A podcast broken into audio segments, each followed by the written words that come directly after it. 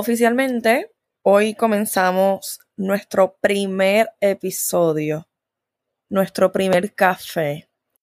Yo creo que es de esperarse que en este podcast no pueda faltar café. Así que yo espero que se hayan traído su café. Yo me preparé mi café frío con sabor a hazelnut. Yo tengo que admitir que yo estoy obsesionada con el sabor hazelnut hace tiempo. Si no lo han probado, se los recomiendo. Y si es con caramelo, mucho mejor. De hecho, el logo habla por sí solo. Es la representación misma de mi obsesión por el café. Pero, más allá de eso, significa que donde sea que tú estés, tú eres quien decides crecer o no. Además, para mí el café puede significar muchas cosas como un reencuentro con alguien, un escape necesario luego de un mal rato o simplemente es lo que te hará sobrevivir el día. La mayoría de las veces funciona como para animarte a continuar lo que te espera el resto del día. Por eso la escogí, porque es con lo que a mí me ayuda a motivarme al momento de yo querer reflexionar conmigo a solas o encontrar la forma de estar más tranquila. Es más, les voy a contar rápido. Antes de que a mí me llegara el logo, yo les tengo que decir que hubo un antes y un después cuando yo estaba comenzando a grabar. Antes de que yo lo recibiera versus ahora, hay una diferencia bien grande, ¿ok? Porque yo yo me tenía que sentar a grabar y yo no tenía, yo no tenía en mente cómo iba a ser el logo, yo no tenía, yo no tenía cómo motivarme para saber si lo que yo estaba diciendo iba de acuerdo con lo que iba a representar el logo. Pero ¿qué pasa? Que luego de yo recibirlo, yo no pensé que fuera a superar mis expectativas porque yo tenía algo en mente y cuando yo lo veo yo me quedé yo me quedé sorprendida porque era más de lo que yo estaba imaginándome, por lo que yo empecé rápido a grabar, ya que el logo era lo que me faltaba para yo comenzar esto de una vez. Yo quiero comenzar hoy hablando de cómo es salirnos del comfort zone. Voy a utilizar mi ejemplo porque de esta forma podemos como que entender el concepto de lo que es el comfort zone. Comfort zone, ¿verdad? Viene siendo cuando tú te sientes en tu área de comodidad, ya sea tu cuarto, un lugar, una persona, algún trabajo, cualquiera, no importa la situación que tú estés, pero mantienes una misma rutina y no te atreves a explorar algo nuevo. Este es el tipo de comfort zone que vamos a estar hablando desde hoy en adelante. Y cómo es que podemos estar saliéndonos, ¿no? Para ser exactos, hablemos de lo difícil que es comenzar algo por primera vez. Y a esto me refiero cuando nos asusta el hecho de comenzar algo que no tenemos ni idea cómo hacerlo. Siento que este tipo de cosas no se hablan lo suficiente como para como para entender la frustración que la da a uno al principio, honestamente. Un ejemplo de eso es el yo tener que estar retándome a grabar, ¿ok? Esto para mí ha sido algo sumamente frustrante porque cuando tú estás a punto de comenzar algo, la realidad del caso es que no hay nadie que te enseñe a ti cómo hacer eso. Solamente tú te encargas de cómo buscar la información adecuada, cómo entonces puede uno lograr comenzar algo que tenías en mente durante mucho tiempo, ¿no? El hacer este podcast darle el inicio más bien, a mí me ha llevado a tener que dejar de perfeccionar todo lo que yo hago. Yo sé que yo no soy la única que hace esto, por eso no me siento mal compartiéndolo, porque el querer que todo te salga bien en cuestión de que no haya ningún ningún problema, el tener que revisar mil veces cómo se ve, cómo se escucha, ¿verdad? Ya que estoy utilizando este ejemplo que ha sido una realidad. Comenzar este proyecto tan grande que significa mucho para mí me llevó a tener que salirme de mi zona de confort y buscar la forma de cómo comenzar esto de una vez.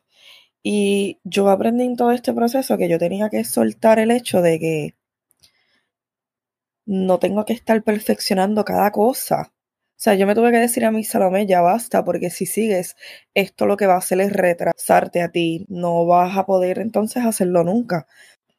Lo que importa es transmitir el mensaje final de todo. Yo pienso que el miedo se basa en que como uno no conoce cómo es cada cosa, el proceso y lo que te puede aterrar, viene siendo la opinión de otras personas cuando tú vas a compartir el resultado final. Ese venía siendo mi mayor preocupación.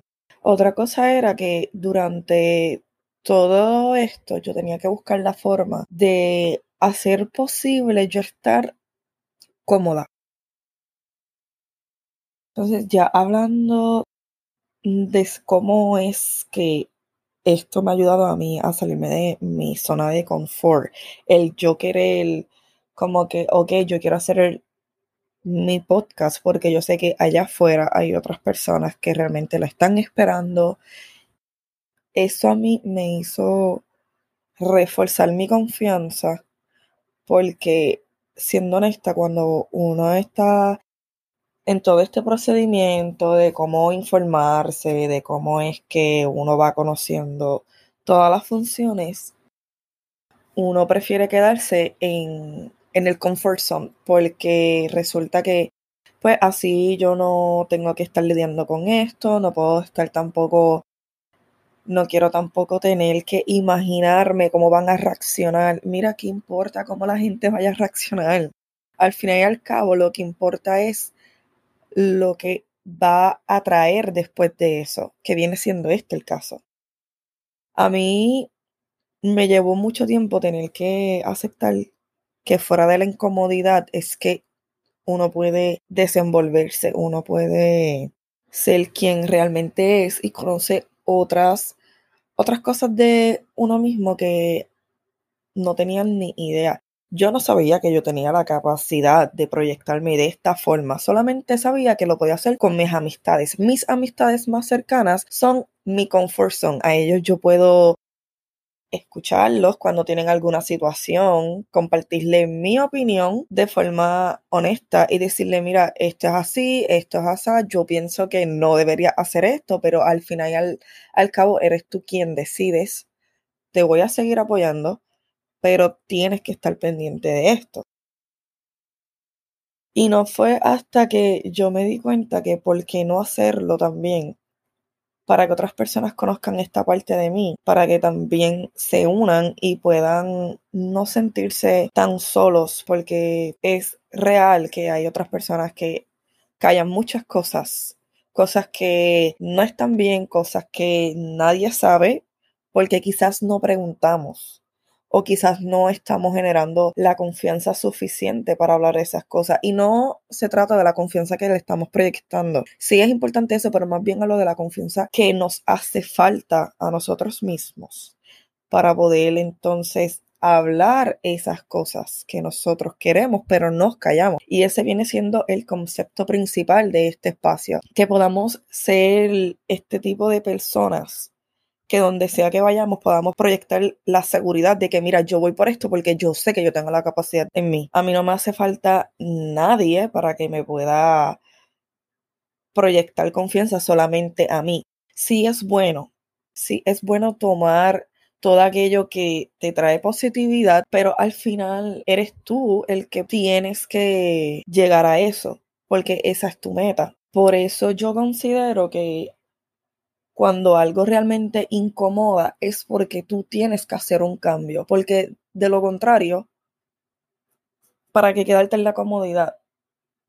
Hay veces que uno se queda en eso porque, siendo honestos, no sabemos cómo carajo salir de ahí. O sea, preferimos no hablar las cosas, preferimos estar encerrados a que estar enfrentando y salir allá afuera y decir, ok, yo quiero salir de esto, tengo que buscar la forma.